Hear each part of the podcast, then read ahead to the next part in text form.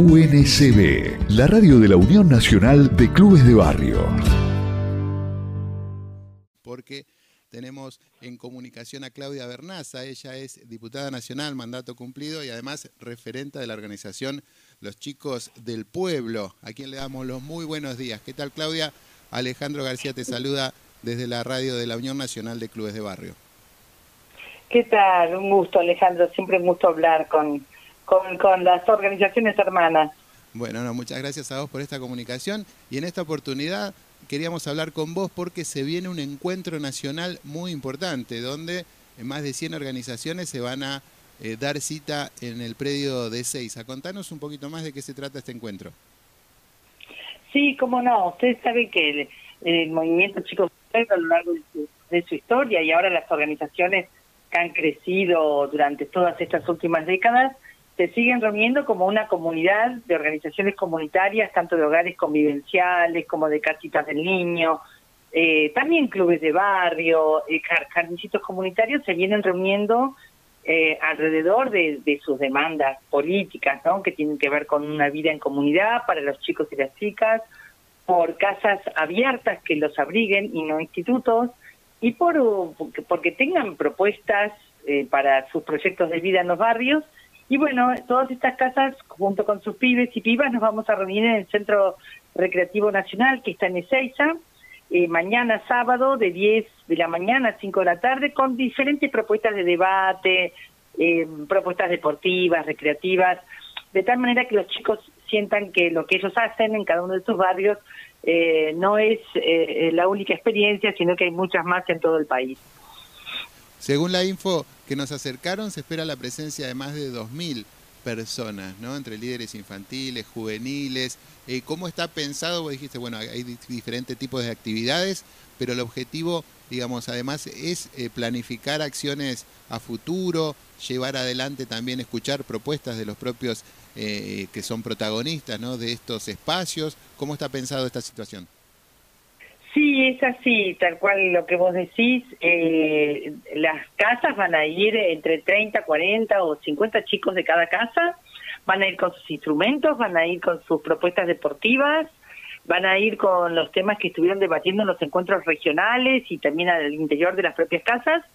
Y todo eso lo van a llevar para, bueno, sentir también que ellos pueden eh, formar parte de un congreso, de un congreso que toma definiciones y que lo lleva a la agenda política y electoral, ¿no? Porque de alguna manera la participación política tiene que ser de todos y todas y bueno, la niñez tendría que estar mucho en forma mucho más contundente en las agendas electorales, ¿no?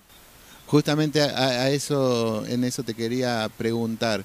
¿Cómo es? Pues no es no es uno de los principales temas de agenda en ninguno de los de los espacios políticos y muchas veces desde la oposición las niñeces se tratan desde temas que son bastante complejos, ¿no? Como bajar la edad de la imputabilidad o, retirar algunos derechos de las niñeces. ¿Cómo, ¿Cómo evaluás vos esta disputa que hay dos modelos contrapuestos para las próximas elecciones, donde uno claramente quiere quitar derechos, eh, bueno, no solo a las niñeces, ¿no? sino a toda la, la sociedad argentina, pero en este caso puntual estamos hablando de los chicos y las chicas, ¿no? Mira, como pasa con tantos otros temas de la realidad nacional, en el caso de las niñeces parece que son noticias nada más que en las páginas policiales. Eh, cuando son víctimas nadie se preocupa, cuando son la, más de la mitad de, de los pibes que están bajo la línea de, la, de pobreza parece no mover el amperímetro. Ahora, cuando hay un hecho delictivo donde un chico está involucrado, enseguida saltan las voces que creen que penalizar o bajar la edad de imputabilidad va a resolver el problema cuando no les estamos proponiendo ningún otro futuro. Así que eh, necesitamos que la niñez esté en agenda con otro temario, con otra, con otro enfoque, poniendo en valor a los barrios, las barriadas que les ofrecen propuestas, eh, muchas veces eh, a partir de las ligas de fútbol infantil, las ligas deportivas, los clubes de barrio, los jardincitos, las casitas del niño, los hogares, de tal manera que esas propuestas, con su capilaridad, con su capacidad de llegar a cada chico por su nombre y apellido, eh, eh, sean como el, brazo ejecutor del Estado de alguna manera, ¿no? Porque nadie se va a ir a hacer el DNI, menos un chico va a ir a hacerlo solo. Y la crianza de un pibe no es solo de la mamá o el papá, que muchas veces están tan quebrados como sus propios hijos porque también han tenido una historia difícil. ¿Cómo, eh, ¿Cómo diferencias tal vez la realidad de los chicos del conurbano y los del interior del país? Sabemos que hay realidades diferentes, si bien las problemáticas son comunes, muchas veces no la, la, densidad poblacional que hay aquí en el conurbano nos hace ver otras realidades. Vos que tenés experiencia, que trabajás con, con, la organización en todo el país, ¿cómo, cómo ves esto? Mira, por un lado nosotros hablamos de los chicos de, y chicas de todos los conurbanos, porque tanto en el Gran Córdoba, el Gran Rosario, eh, los alrededores de Bahía Blanca, Mar del Plata, tienen una realidad muy parecida al conurbano bonaerense, en el sentido de que quizás sea el hacinamiento y la falta de oportunidades la marca, ¿no? Más, más importante. También la expulsión escolar, la deserción escolar, la sensación de que no tienen un lugar, digamos, en el sistema institucional. Eh, y después están los pibes y las pibas de la ruralidad. Nosotros vamos a recibir mañana a todo el, el, eje eh, Cañuelas, Monte, ¿no? Lo que es la Ruta 3, más allá de Virrey del Pino, más allá de La Matanza, que es una comunidad rural, es una comunidad que hace... Eh, tiene otras preocupaciones, sobre todo muchas veces el aislamiento, la falta de conectividad, eh, y que van a traer también sus, sus temas.